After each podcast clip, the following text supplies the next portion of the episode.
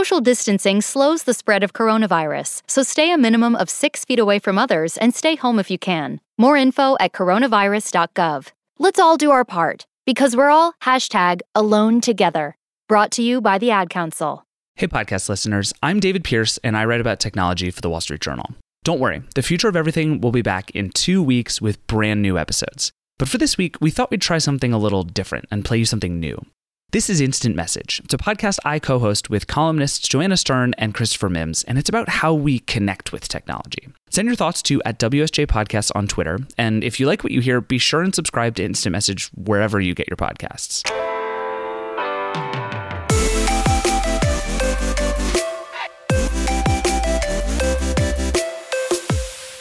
This week on the show, how we buy things and how all those things get to us. We're going to talk about why we humans love the idea of having everything delivered to us and what that's doing to all the companies trying to deliver that stuff. Later, Christopher Mims interview with Yariv Bash, the CEO of Flytrex, a company that wants to use drones to help deliver everything from mail to coffee to food and drinks on a golf course, apparently. But first, you know how when you're searching Amazon, you see that little Amazon's Choice logo next to certain options? It seems like that would be a good sign that this is something you can buy and trust, right? Well, it's more complicated than you think, as is apparently everything on an Amazon page. So let's start by talking about that. Here, as always, Christopher Mims and Joanna Stern, and with me today in the studio, personal tech reporter Katie Bindley. Hi, everybody. Hi. Hello. There's so Hello. many of us today. And Wilson, our editor, is asleep somewhere in the control room. So, uh, okay, so let's talk about Amazon. Katie, this this is your story, and I got to listen. One of my favorite things about sitting next to you is listening to you talk to people about their shopping experiences on the internet. Yes. But this one started with you, right? You had a weird Amazon experience that like started you down this weird "can I trust anything I see on Amazon" kind of rabbit hole. It was really just very simple. Like people, everyone I know is obsessed with shopping on Amazon, and most, like a lot of my friends and family have like multiple kids, and they just are like, you know, autopilot, reorder, reorder, reorder. And I live alone and still have like 180 tall kitchen bags that Alexa accidentally ordered me from the last time I was doing an Amazon story. So like a lot of it's just, you know, I kind of I stop by CVS on my way home from work and get stuff there. But because people are always like Amazon's so much cheaper, you have to start shopping there more. I was like, all right, I'm gonna. I was out of dish detergent, and I'm like, all right, I'm gonna buy my Cascade on Amazon this time. And so I like, you know, you go, you type in the what you want, like liquid Cascade or whatever, and you get tons of results. And one of the ones high up that looked it looked totally fine. So I like went to go click on it and then I was like, okay, it's $13. And then I just thought to myself, like, wait, how much is Cascade supposed to cost? Is and I just for something sort of- like that, like who knows? It, you Yeah. just sort of buy it, and Right. You're you not like home. looking at your receipt at, you know, Target or whatever to see what Right. the what the Cascade costed. Costed? Whoa, cost. Anyway. So I just decided to like do a little online price check and then I saw that the size bottle I was looking at should cost more like six or seven dollars. And so then then I just started to wonder like, wait, you know, I could have just thrown that in my cart and checked out and I would have never, you know, even realized it. What else am I missing on here? And what's everyone else missing by just sort of moving really quickly and tapping buy now? And that's how it all got started. Okay. And so, Mims and Joanna, I'm curious what you guys are like on Amazon because I totally resonated with this story. That the the headline I think was basically like, "Don't click buy now." You see it, and it's like, "Oh, there's a thing. I need that eventually. I'm just gonna, you know, it has." Some stars in the reviews. It seems good. I'm just going to buy it. And like over time I feel like I'm slowly learning how to do all of the research you actually have to do, but I feel like Amazon's whole goal is for you to just like be on autopilot and buy it and they spend all this time telling you it's cheap and easy and everything's great and don't worry about it and just buy it. Like, is that, do you guys shop that way? You're both people with children who have better things to do than shop on Amazon and price check like Katie and me. We're training our children, together, Mims and I, with our own children. We're training them how to shop on Amazon. Thank God. It's going to be the most important skill they have. Well, and Joanna, this is you've been writing about this for a while too. The like how to trust reviews and figure out what's real and what isn't. Like, is this? Yeah. Do you guys have you guys left the shopping autopilot yet? Yeah, I mean, Katie, one of the best things I think that you told us in this story is about Amazon, Amazon Choice because I had kept seeing these buttons everywhere. And as a product reviewer, I often see them on products that are not very good or products I've tested that I'm like, mm, that that was a really shady product or that was a came from a shady seller. That's weird that it's an Amazon Choice. And it, what you say in this piece and what you've reported out is that Amazon doesn't really test these, right? It's all based on other signals on on Amazon, whether it be reviews or number of purchases, or I assume purchases from people who buy a number of things and they feel like trusted buyers or sellers or whatever. So uh, to me, it was interesting here that that Amazon's not really active in that in that I guess that vetting? Did you find pol- out? Yeah, the policing. Exactly. It's like it, it comes across as though they're not really policing these items. Like like the algorithm is saying, from what I can gather, it might be price, availability, but reviews are part of that, obviously. And so um, I came across a handful that of Amazon's choice items that just seemed like super bad purchases. like my favorite one is this Apple Watch charger. It's not by Apple; it's by another company. Um, and so it's an Apple Watch charger, and a bunch of the reviews are for the 50th anniversary edition of the movie My Fair Lady. and then, but but it had like so it says like four stars, and then you go down and read the reviews, and they're all like, "Great movie, love it on VHS." Well, so it's it's got 18 it, at the time when I was reporting this, it had 1844 customer reviews, averaging four stars. And so some reviews are for the Charger and some are for My Fair Lady. But my favorite, my favorite, you know how they've got like the someone asks a question and then someone answers it. Someone asked, "Does it work with the Apple Watch 4?" And someone else responded, "No, because all the good reviews are fraudulent, and this is nothing but a cheap, low quality garbage that may or may not partially charge and damage your watch. It will get hot and could potentially start a fire and destroy your house and take your loved ones' lives." Wow. like, but the like, rain in how? Spain falls mainly on the plain. exactly. and it's Amazon's choice, you know? I mean, this is their choice. Like, So did when you spoke to Amazon because it seemed you you do say in the piece that it uses all these signals right and your final comment in this is I can read it it's Amazon's choice feature is and then this is quote just our recommendation and customers can always ask for specific brands or products if they choose which is such a typical cop out comment but so did Amazon say are there Amazon humans that work at Amazon looking at these signals and saying, okay, slap an Amazon choice on that? Or is it an automated process? I didn't really get an answer on that. Uh, I mean, I my understanding is that this is an algorithm, and I did not get the impression that there were humans like doing a final seal of approval on these items. Let's just say Right. if they have a human slapping it on, they didn't tell me that. So And they're that- not that's very the, good I guess their the job, most I, I can don't think. say. and about if that, and but like yeah. from what we've learned about humans that work at companies and do these types of tasks like that human has never gotten sleep or eating breaks forever they just sit there slapping on amazon choice logos right. Yeah, Onto they're, they're quite tired. Maybe that's why they're maybe that's why they're missing a lot. Um, yeah, I mean, some of the other ones, it was just like uh, I saw someone tweeting out. It was a couple really funny ones. Like one guy tweeted, it was Amazon's choice for a lock, and then it you know it turns out there's like this video or sorry this like I don't know if he's a YouTuber, but he's like a dude who picks he shows people how to pick locks, and so this is Amazon's choice, and he picked the lock with a hairpin or something in like 12 seconds flat. Okay, maybe not 12, but it was really fast. Like he broke into this thing very quickly. And this guy's tweeting about it and he's like, Hello, how do you pick Amazon's choice items? I noticed that this, you know, lock picker got into your selection very quickly or something like that. Um, and then other ones just, uh, there was one it was it was some kind of electronic like an i don't know it was like an amp or something. And this person had dismantled it and found a fingerprint on it to, that like showed that some essential part had been removed that apparently like with the part removed made it dangerous or something. So there's some rather bizarre amazon's choices out there. So it's just occurring to me that we, it, it feels like Amazon is threatening to go sort of in the same direction that like Craigslist and eBay went, where at the beginning it was a bunch of people with like pretty good intentions trying to do the right thing. It was great and convenient and everything worked. And then it became a system you could game. So people started gaming the system. And then the experience of using it became so impossible because you just never knew. Like you were always just rolling dice with like, are the people going to be normal? Am I going to get the thing that I thought? Will customer service help me if I don't? Uh, and it's just like uh, you got to the point where like you can't responsibly do most things on either of those services because who knows how it's all going to turn out. Like, is are we getting there with Amazon? Like, I feel like every single thing that I see on an Amazon page now, I've learned is not necessarily trustworthy unless you want to do a ton of research all by yourself. I think you have to be really uh, like vigilant about looking at who's selling it, and um, in some cases who's shipping it. And I mean, one of my favorite stories. I don't really know if this person's going to like me telling this story, but someone I know who we work with ordered some pants on Amazon. Cool. They were like a custom length that came from China apparently, and then it turned out that they were much too short, and then so he wanted to return them, and he but he was going to have to pay to ship them back, and it was going to end up costing him some absurd amount of money, and like the the seller that he was emailing with was like, okay, I can like take fifteen dollars off if you're willing to keep the pants, and he's like, I'm not going to keep the pants because they don't fit me. And why I, didn't I you mean, just make them shorts? Great question. You might want to ask your editor about that. I'm looking at him right now, and he's saying to me, "Good, good question." He just said, How did I know, immediately know that was going to be a Wilson story?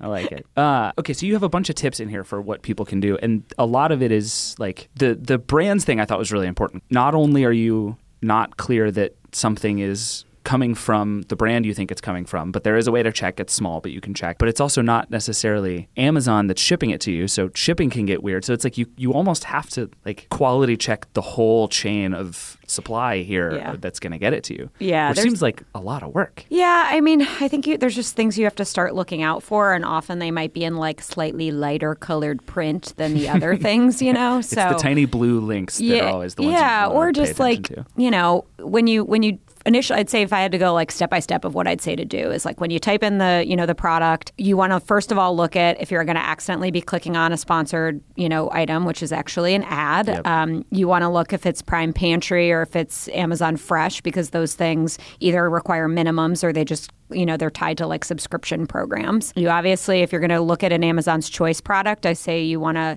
check out the one star reviews first it's And kind of that's like where people will start to say things like, "This is obviously fake. Don't buy it." Right, that's, that's right, call. exactly. Okay. Whereas if someone's like, you know, the color said it, you know, it was described as coral and it's really tangerine, like, okay, I can, you know, you can, that's something you might be able to live with. So I would check those. And then um, also, you want to be careful, I would say, whenever there's like a bulk item, uh, you're not always saving money by shopping in bulk. I found a container of Tide that was I don't know the ounces seemed really high, but it was it was forty nine dollars, and then all these people were commenting, being like, "I thought I was supposed to get two of these," and it turns out it was like you know basically highway robbery for the Tide. So yeah, I would do some like calculations or kind of look around for the either price per ounce or you know price per item if you're buying like six toothpastes or whatever, and then uh, and then you want to check who the seller is. And there's a couple different things to know on the sort of who's selling, who's shipping front, which is there's, you know, sold and fulfilled by Amazon. And then there's sold by a third party and fulfilled by Amazon. And what that means is that the third party is like shipping their items to one of Amazon's warehouses. And then Amazon is actually, you know, getting the items to you you know, through a carrier. And then you've got this other category, which is called seller fulfilled prime. Um, and that is third party sellers who they have like like they're both selling the item and they're fulfilling it but it can still be a prime item. So they're shipping it but they have to like adhere to these very strict guidelines where like they have to get the order like you know scanned and out for delivery i think within 24 hours of receiving it. Um, so, and so because seller fulfilled prime they have these strict requirements you you know you could get one who's very good and might be able to get you an item faster than amazon would because they don't get like this processing time grace period. Remember when Amazon was easy and and straightforward, Yeah. and all of this was supposed to be did so i simple? say too many things I'm, like, I'm tired listening to that. That's so crazy. Uh, it seems like Amazon, as it gets bigger, is an increasingly important system. So people are finding more and more creative ways to game the system. Yeah. Which means that for you as a buyer, there are fewer and fewer ways to trust the system, which just ends up in this like hopelessly broken sort of cycle of not knowing what you're getting ever unless you buy from, you know, the the three brands you actually trust. It's rough. It's a weird It's world. rough out That's there. dark. Yeah. Thanks for leaving I us just- there. Last Going back to week, Yes. I did a video about the butterfly keyboard, and I found myself in this really crazy situation. I needed to order a lot of props and things to take care of butterflies. And so I turned to Amazon, and within 24 hours, a butterfly net, a butterfly home, some butterfly books showed up at my house. did actual butterflies show up at your house too I didn't order those on Amazon, though you can Okay. order the eggs. Whoa. okay But that's kind of why we're still on Amazon, right? For all your butterfly needs, keep using Amazon. I Yes, guess. Thank you, Sure. Katie. thanks guys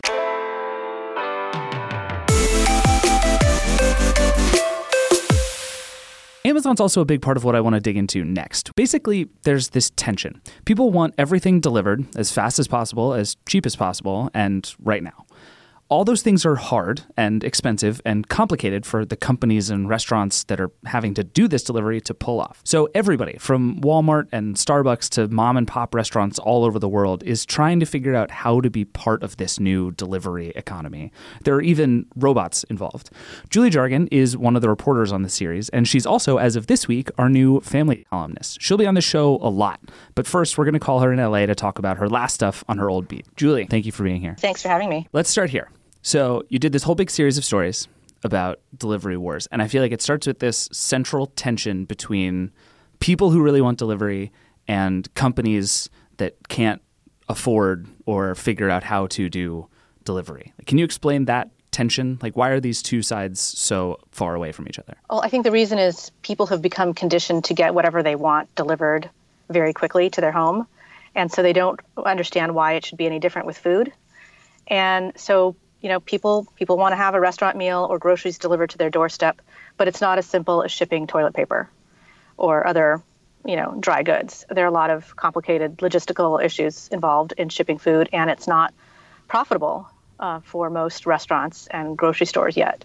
And so that's kind of that inherent tension right there. So what what is different about it? Like the it seems like you're you have a thing and then I want it. So why can't why isn't everything the same to deliver to me?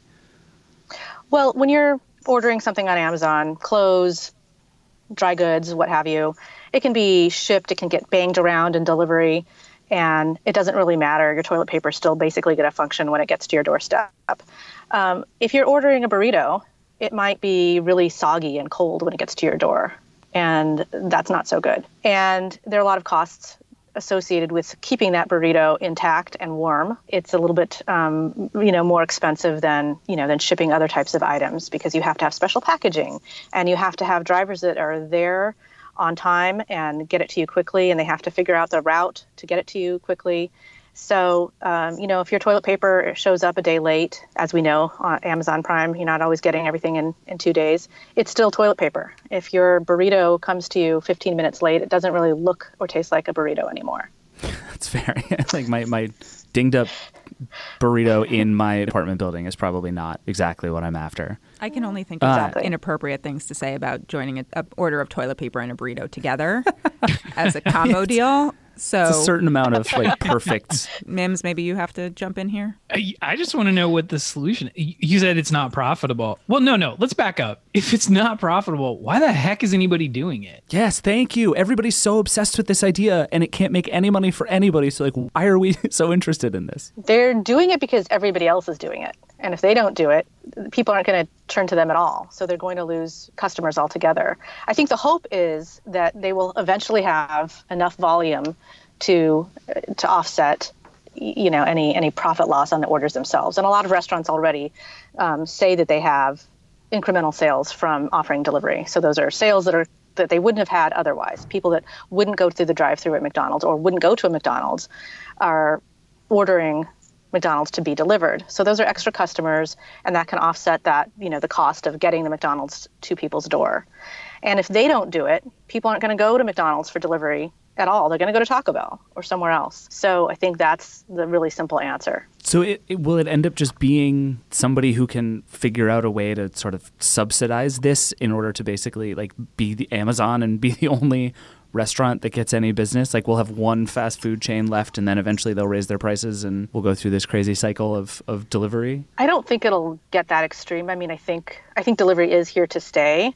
Um, and I think eventually that might be the way that people are moving toward their food consumption. I mean, right now, the majority of people still are going to the restaurants are going through the drive through, but that could change at some point. Um, you know, there are a lot of estimates out there about how delivery will will become kind of the the way that people get their food. And a lot of restaurants are responding to that idea by developing um, smaller footprint restaurants, kind of uh, delivery only, you know, small format stores. You see this with Starbucks and a lot of other chains, um, where there's no dining room at all, and they're they're only to serve delivery orders or takeout orders. We were hearing about that with like the the I forget what they're called the like industrial kitchens that they're opening all over New York in places that isn't this what Travis Kalanick is doing now? Just opening a bunch of kitchens to make delivery food for people. Yes, that's definitely happening. They're, they, they call them like ghost kitchens um, or Yeah. ghost restaurants, uh, where you have this huge commercial space and you've got a million different brands renting space in one large area, and they're they're making food to go. And Uber and Lyft and all the other driving services come up and pick up the food and, and take it to people's door. And it never actually comes from a physical restaurant; it comes from a commercial kitchen. Um, so that's definitely one business model. What would you when you when you've been reporting this out and you've done a number of different stories on different types of food companies? Has there been any technology that you've been like really struck by that's going to make this delivery process or like how we get the food better? I mean, we've talked about on this podcast before, like how how how to keep uh, pizzas warmer or how to keep things colder. Has there been anything that's like really struck struck you as like super cool that's going to happen? Yeah, I don't know. I mean, there's some there's different you know folks that are experimenting. There's this um, pizza delivery place in San Francisco that has these little trucks that are outfitted with. I think the pizza is actually made in the truck, um, and, and then it's kept warm during transit. It's actually made while it's being delivered to people. Those are sort of one-offs. I wouldn't expect um, some huge change in the restaurant industry to happen anytime soon. Um, there definitely are some advances in packaging, like Starbucks made these um, spill-proof lids and warm containers for delivery in China, and they might be using them here as a rollout delivery in the U.S. too. Um, but nothing that's like really struck me as super exciting. I I think Pizza Hut has some some newer delivery boxes to keep the pizza warmer in transit. I think what might be the ultimate future is drone delivery, um, as as Mims has written about, and whether you can actually get a coffee dropped off in your in your backyard by a drone. Um, I think that would be. I, I would definitely use that if that was available to me in LA. Um, Yeah. so I think I think amazing. the delivery So- method more so than the, the packaging will be exciting. And this new Yeah. competitor to Starbucks in China, what's it, Luck, Luckin? Luckin? Yes.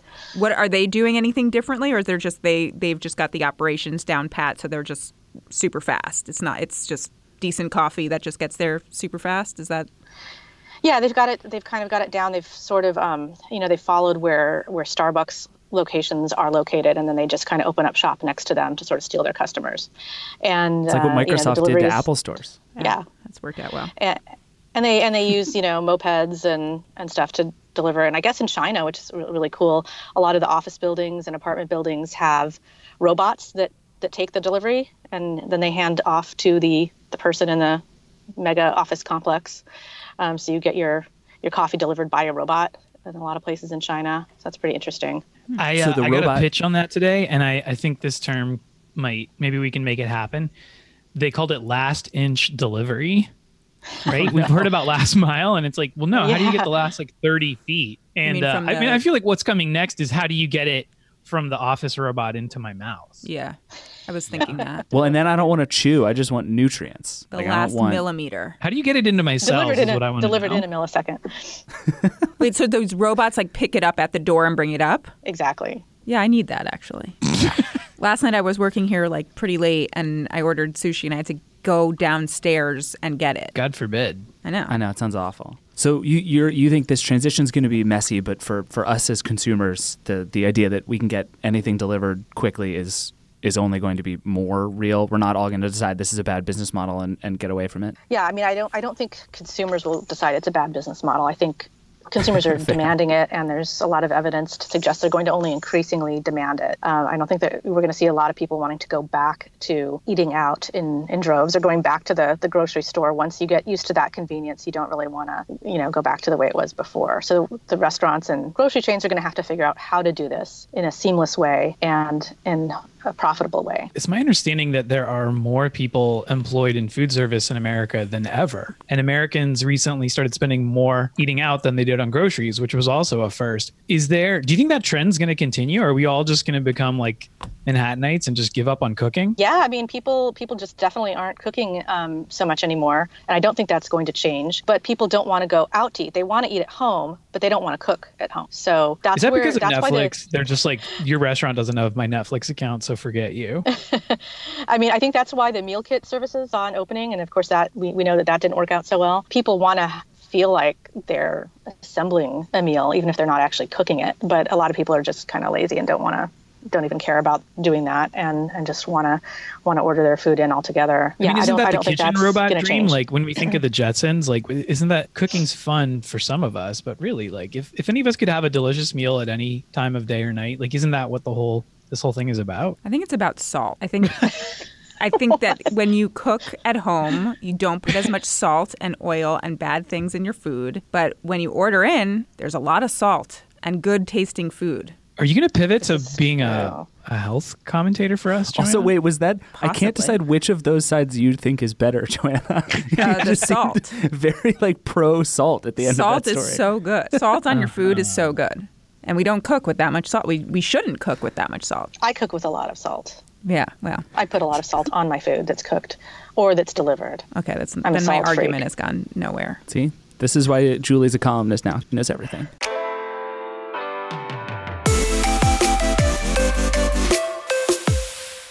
Okay, now it's time for our newest segment, Today I Learned, in which one of us brings something we've learned this week. It can be about anything stories we're working on, stories we're not working on, whatever. Joanna, tell us what you learned this week. I learned a lot about coils. Do you expect that?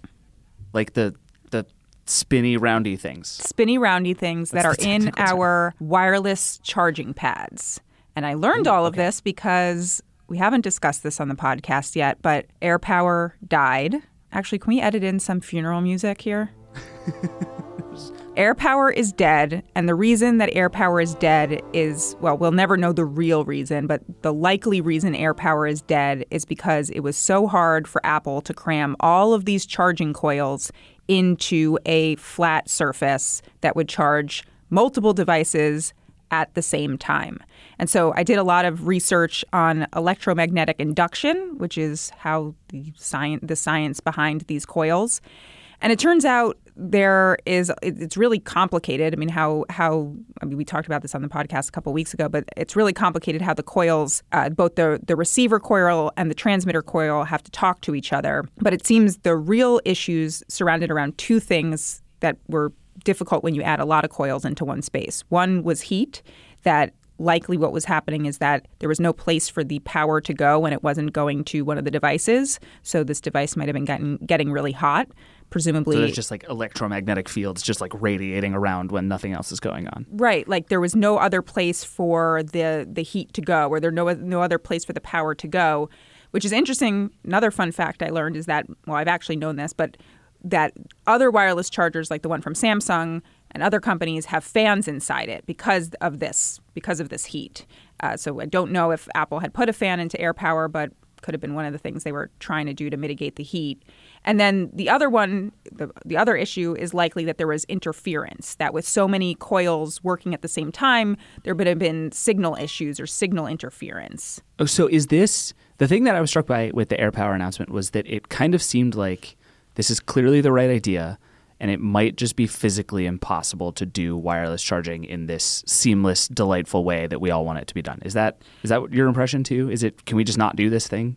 that's really that's the road I w- went on for this reporting. And the good news is that when I spoke to many of these experts, they they didn't say this is impossible. They just think that in the size and the form factor that Apple was trying to make here, it was impossible. And they think that if there was a thicker charger, and that maybe caused some of the proximity issues to how these these coils need to be the, the receiver coil in your phone and the, the coil in the pad, how close they have to be to each other. But one person told me that uh, that they believe that if this was a little bit thicker, that could help. On top of that, another type of standard, this uses the Qi standard, which requires the devices to be closer in proximity to each other to charge. But the AirFuel standard may may have made this more uh, le- may, may have lessened the hurdles that they had to go through to make this. Let me just jump in here. Can we recall a time when they announced a product and then didn't deliver? Is this a first? Was it a mistake to announce a product at all? I think this is the reason Apple doesn't pre-announce products. I mean, they said they they held up a sign that said "sneak peek" during the the event in 2017. So they knew they hadn't made this yet. And then Phil Schiller, and I'll quote him here, said, he said, This is not possible with current standards, but our team knows how to do this. So they were like, in my mind, some engineer was just like, we can do this, guys. And then they just put together the slide and they were off to the races. But boy, I bet that engineer regrets that decision now. By the way, you should read uh, more about this. There's so many words that you wrote about coils in your column this week. So everybody should go read that if you want to know even more weird detail about coils. Coming up, Christopher Mims and Flytrex CEO Mims. Tell me if I'm pronouncing this right. Yariv Bash. You got it. Nice. Talk about whether drone delivery could be the answer to everyone's problems in all ways, forever and ever.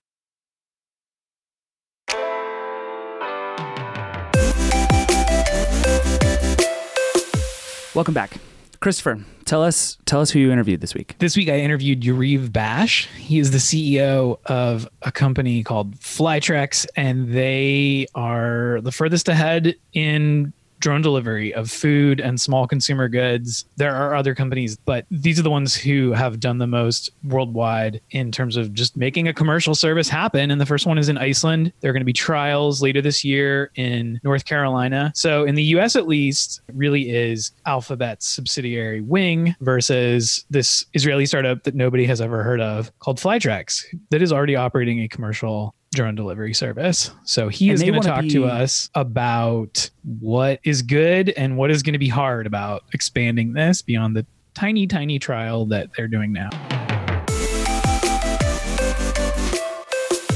Let's just start with the story of Flytrex. We started the company back at the end of 2013. We developed GPS trackers or black boxes. We ended up selling quite a lot of units and we accumulated one of the largest databases in the world for drone flights. We realized that the uh, killer application for drones is going to be drone deliveries and we started focusing on that. So I love this vision of fleets of drones doing backyard delivery all over the tiny island nation of Iceland, which is for American listeners about as big as Kentucky, but way more varied.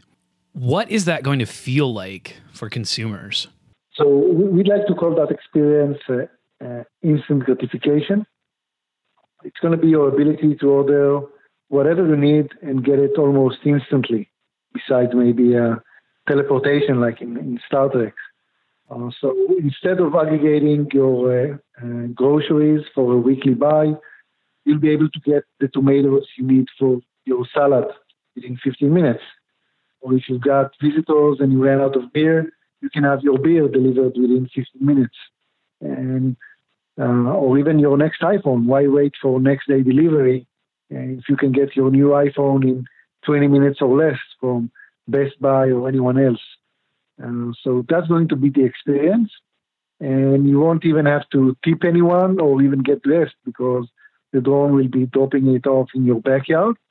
And it will cost you a lot less than what you pay for deliveries today. So that's the experience we envision, at least for uh, people in the suburbs, people who, who have a backyard, which enables us to, to, to land or, or deliver to their backyard. These things aren't small, right? So you're talking about between 30 and 40 pounds fully loaded. Mm-hmm. What guarantee do I have that's not going to, out of all these thousands of drone flights, if this is going to become routine, what guarantee do I have that's not going to fall on me and, and crush me or my little dog? For every delivery we'll be making, we'll be actually saving lives. Uh, You have to think about the alternatives. The alternative is a guy in a truck that weighs a few tons that drives for 10, 12 hours a day to deliver you a package and is texting or looking at the map while driving after not sleeping last night uh, versus drones, which are much lighter than those alternatives. They're completely automatic. Uh, these are robots. They don't get tired. They, can work 24 7 without getting tired with very strict framework dictated by the FAA. Every drone that we'll be making a delivery will be actually saving people's lives on the ground. That's the approach that we we've had from day one, and we're working on making that a reality. Tell me about this job of the future drone fleet operator. You're claiming that you can take somebody who has no formal training and, and you can train them to ride herd on how many drones and how long does that take? So we've actually already done that in Iceland. And after a one day training session, they were allowed to fly a fleet of drones above the city beyond visual line of sight. There's no joystick, there's no virtual cockpit. All an operator has to do is install a package on a drone and press the green button. We take care of the rest. We, we don't expect our operators to even put a point on a map. We take care of that for them. Even today in the US, getting a commercial drone operator license, it's 150 bucks. Uh, it's a lot easier than getting a driver's license, and it should be it's a lot less risk than driving a car on the road. One thing I didn't find out about until late in the reporting on drone delivery services was that there have been instances in the past when the FBI and possibly other US three letter agencies mm-hmm. actually overruled the FAA in terms of allowing drones to fly autonomously or fly beyond line of sight or fly in certain areas. Mm-hmm. And as I understand it, these organizations and even the DoD are really worried about the security part of allowing a bunch of drones to fly up in the sky because if you have a full on drone delivery system, I could imagine visually at least it's not hard to slip another drone into that system, but it's a rogue drone and it's carrying a little bomb and it's headed for the airport or some other horrible thing like that. How are you guys going to tackle the security issue? There's always going to be the problem of a rogue agent. Those rogue agents that go into a store, buy a drone, or order the parts online. That's a concern for the uh, local uh, police and homeland security forces. Uh, the same guy can rent a car and do something bad with the car. Or go into a, a utility shop and buy a knife. Once uh, you see a drone flying above the airport, you can pretty much know that it's a rogue drone and you can counter that drone. As a regulated company, we're very much, you know, we're, we're the least of the concerns to all those agencies. Right. What I'm saying is that the FBI and other agencies are worried that once there are a bunch of commercial drones in the sky, that provides cover for people who might use those drones in other ways. So I know that, for example, uh, systems for drones to automatically identify themselves or something that the FAA is pursuing and is your competitor Google Wing. Are you working on that at all? We're uh, connecting to a UTM, an unmanned traffic management system, and once you have such a system in place, it's really easy to, to identify the drones that are not part of the system. Uh, so again, we're pretty much pro any uh, system that will be put in place to regulate the, uh, the skies. Obviously, there are going to be a lot of um, niches here, and we've already seen that in the FAA's trials. There, I think that UPS is working with Matternet to deliver medicines for hospitals, and obviously you have drone companies delivering blood in Uganda, for example. What are some of the other applications of drone delivery you're anticipating? So, if let's say your car is in a garage, they need a specific part for your car. They'll be able to get it within an hour instead of waiting for next day delivery of that part. Drones will be able to carry whatever is needed a lot faster than, than you could do today. Actually, one of the uh, pilots that we've considered doing with a local bank that wanted to deliver credit cards to uh, local bank branches will be able to get your new credit card within a day or even less. So really, the skies are the limit for the kind of deliveries that you'll be able to do. Is the sky's the limit a pun you like to use often when describing drone delivery? I think we've been overusing that. So tell me a story about um, just weave a narrative for me about I am a busy parent because we know those are the folks. I'm a busy parent in real life, but we know those are the folks who use delivery the most because they're willing to pay for time for convenience. What's it feel like five years from now? I'm a busy parent in, uh, let's say, Holly Springs, North Carolina, where you're doing a trial. I wake up, I open my app from whatever partner you have there what's that whole experience feel like from start to finish? And what how much time does it take? So you just find out that you ran out of diapers. Currently what you have to do is put your baby in a car, drive to a local convenience store, take the baby out, go and buy diapers, and then drive back home. You could be in the comfort of your house, just open up your iPhone, order them online. Uh, packaging will be done within a few minutes, and after that, you'll get a notification and you'll be able to see the uh, the drone on a map with an estimated time of arrival that is down to the second on when that drone will be in your backyard or above your backyard. Once the drone arrives at your backyard, all you have to do is press a button, approving that you're at the location, willing to accept the package, and then we'll be lowering the package to your backyard. You can pick up the package, go inside without any hassle, without even getting out of your pajamas. And again, delivery fees should be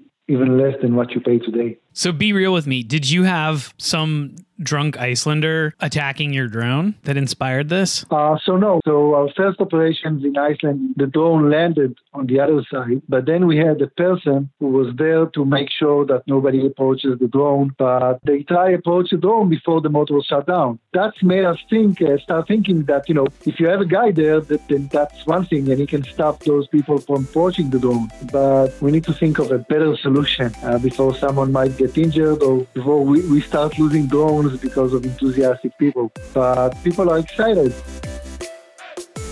All right, that's our show for the week. Thanks to Yariv, Julie, Katie, Joanna, and Christopher for being here. Thanks to Tanya, our producer, and Wilson, our editor. And thank you for listening. We have new episodes on Fridays, so make sure you subscribe to Instant Message as usual on whatever podcast app you use. And listen to our other podcasts, like the new What's News podcast, which comes out twice a day. As always, if you have feedback or ideas, email us at personaltech at wsj.com. We'll talk to you soon.